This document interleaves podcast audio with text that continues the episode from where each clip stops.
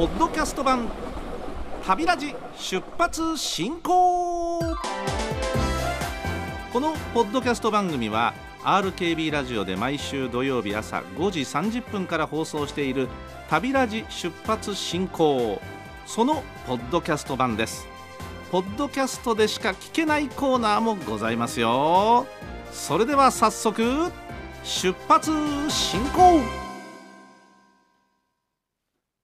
メールをいただきました。浜坊さんからでございます。ありがとうございます。で内容はですねこの旅ラジで私かつて鉄道模型の話をしたことがございます。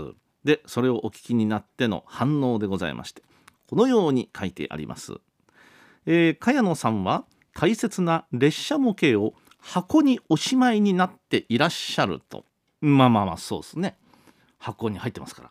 発泡スチロールがあってその中にね沈み込んでおりますがまるで少年時代の自分がそうであったため宝物を大切にしまい込むのはよくうなずけるのではありますがやはり鉄道模型は動かす走らせてこそ価値があるように思えてならない。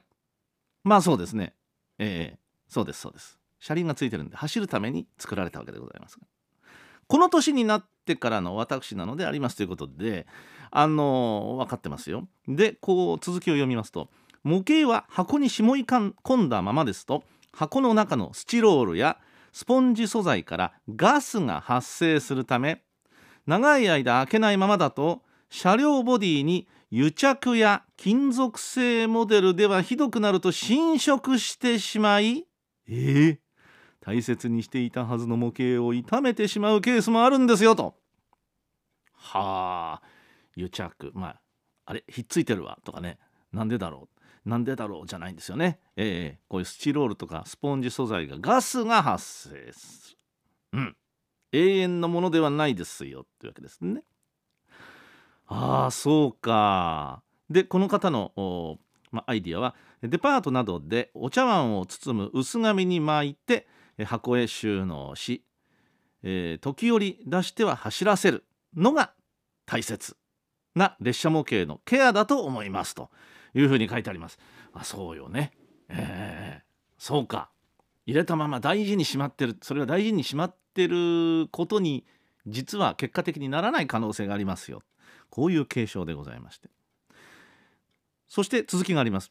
しかし45年間 HO ゲージフリークの私のレイアウト上の車両も少年時代からの長い付き合いものものが多くおおそうなんだ、えー、年月を重ね手垢まみれに、えー、なった程よいくたびれ具合がこれまたいい風情でもありますなんて書いてありますけれどもやっぱねもうあの物は道具はね何でもそうです。はい。例えば電化製品買ったとします。ね。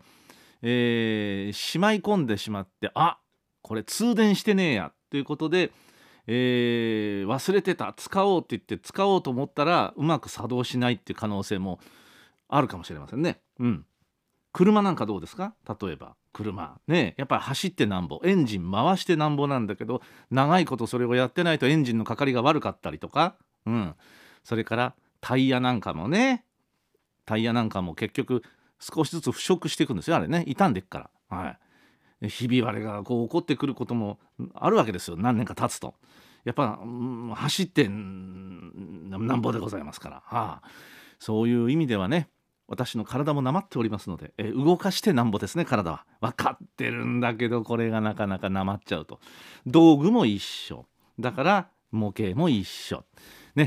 まああのいろいろ事情がございまして私の場合はですねあの走らせたいんですけども、まあ、走らせる前にまずはあこの模型はあのレイアウトっていうかあのディスプレイ用としていいよねって言ってちょっとうちの人をあのなだめながらでちょっと線路を敷くとあかっこいいよね。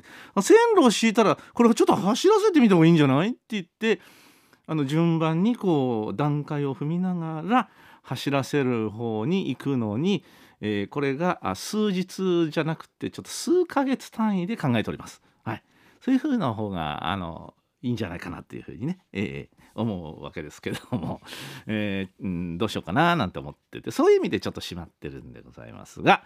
分かってるんですよ。ありがとうございます。もう本当にそうですよね。道具物は使ってこそ、うん、おっしゃる通りでございます。ありがとうございます。ラジオネームラジコで RKB さん。えー、茅野車掌さんご無沙汰です。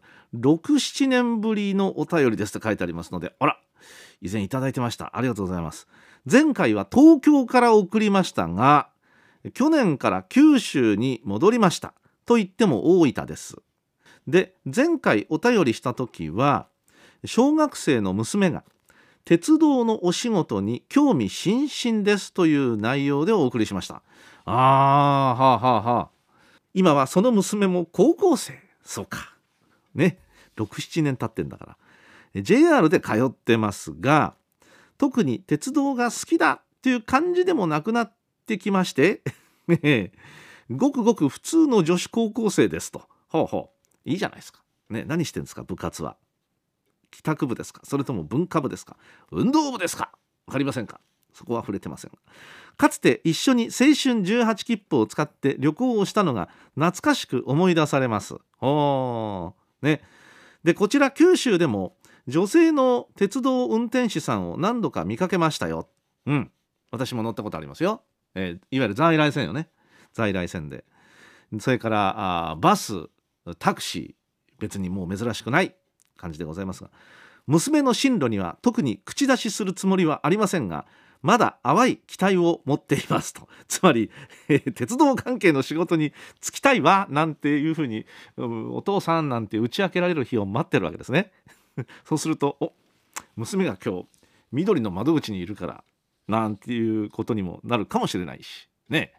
えー、淡い期待を持ってるんだまだ。親としては。ほうほうほう。あ小学生時代がそういう感じだったからね。今はどうかわからないという、うん、うん、多少ちょっとこうちょっと距離を置きながらというかどうなんでしょうか。ねえー、急にお父さんと口聞かなくなる年齢とかですね、えーなんか急に避けられる年齢とかですね。いうところがあるらしいですね。えー、難しい。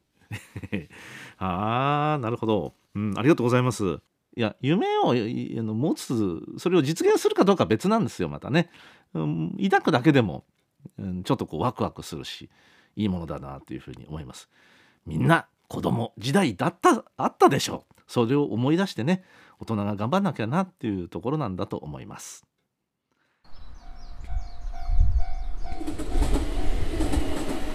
ポッドキャスト版旅ラジ出発進行。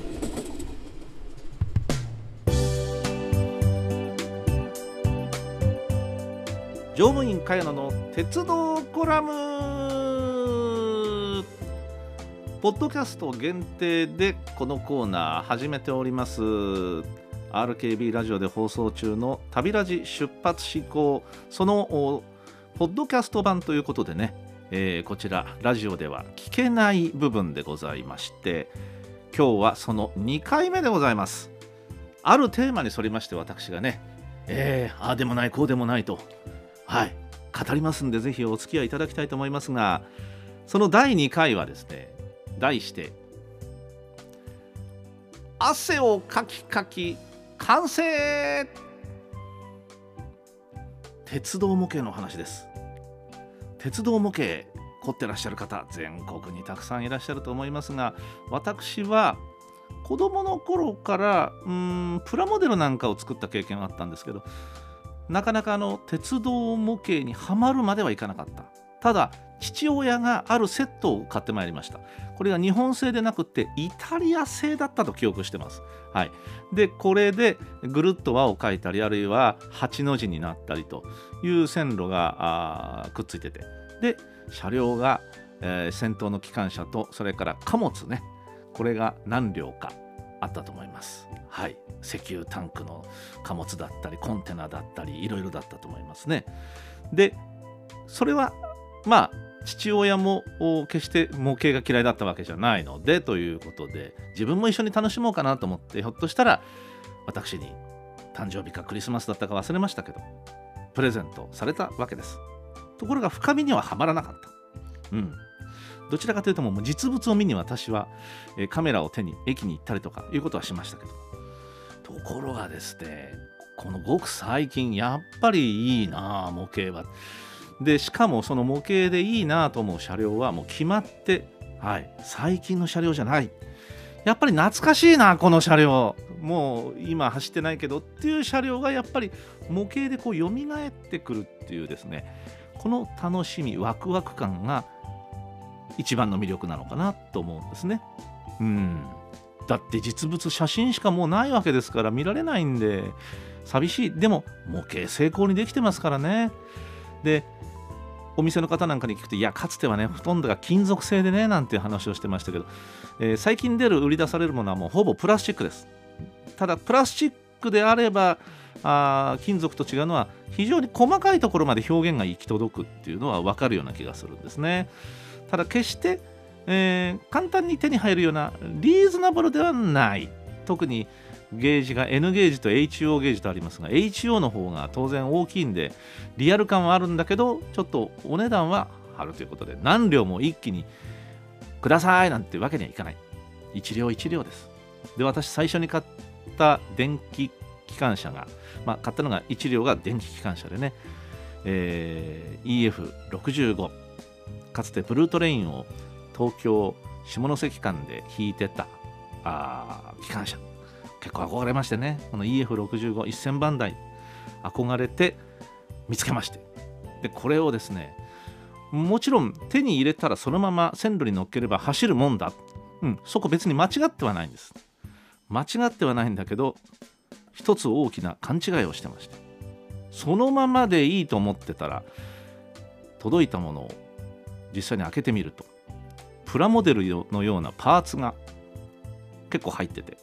はい。あとは自分で取り付けてください。それつけなくても走るのは走るんですよ。走るんだけど全然リアル感がない。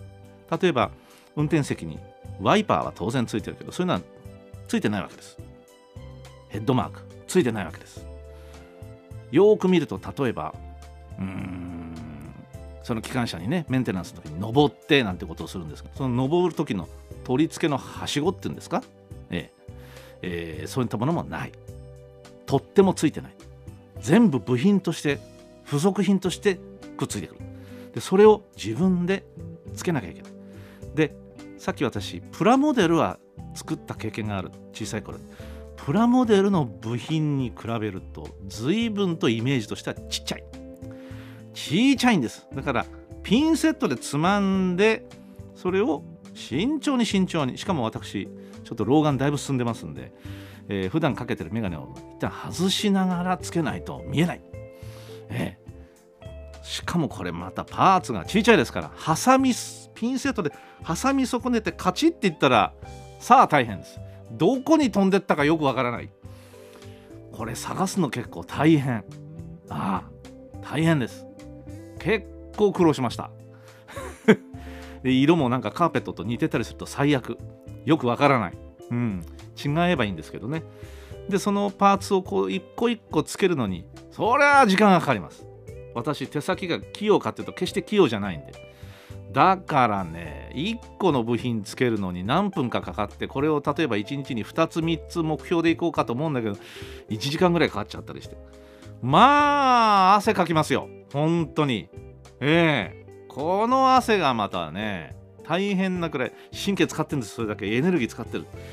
うん。だけど1両完成した時にああ結構な まあ我ながら達成感はあったというですね。そういうものでそういう意味ではいいなと思うんですけどね。まあまあなかなか疲れますねこれ。ええ。まあでもそうやってあの当時乗った懐かしい車両憧れた車両がリアルに蘇るっていうのはねこれはなかなかちょっと胸躍るものがありましてね。ええ。まあ早く客車ブルートレインの客車を手に入れて引いてるところをもうちょっとこうリアルに再現させたいなと思うんですがそれはまだちょもうちょっと先になるかなと。一気に何もかも揃えられませんから。まあまあな金額でございますんで、ええ。まあ一つ一つ一歩一歩っていうのはまさにこのことかなっていうふうに思うのでありますが。はあ。いやーそれにしてもねいい汗かいてるってよく言いますが果たして 模型でかく汗がいい汗なのかどうかというのはよく分かりませんけれども、えー、結構冷や汗は混じってると思います。以上私茅野の鉄道コラムでございました。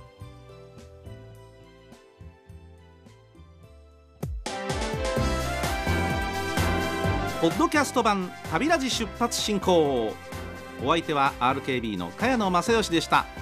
それでは業務連絡降車終了。オライ。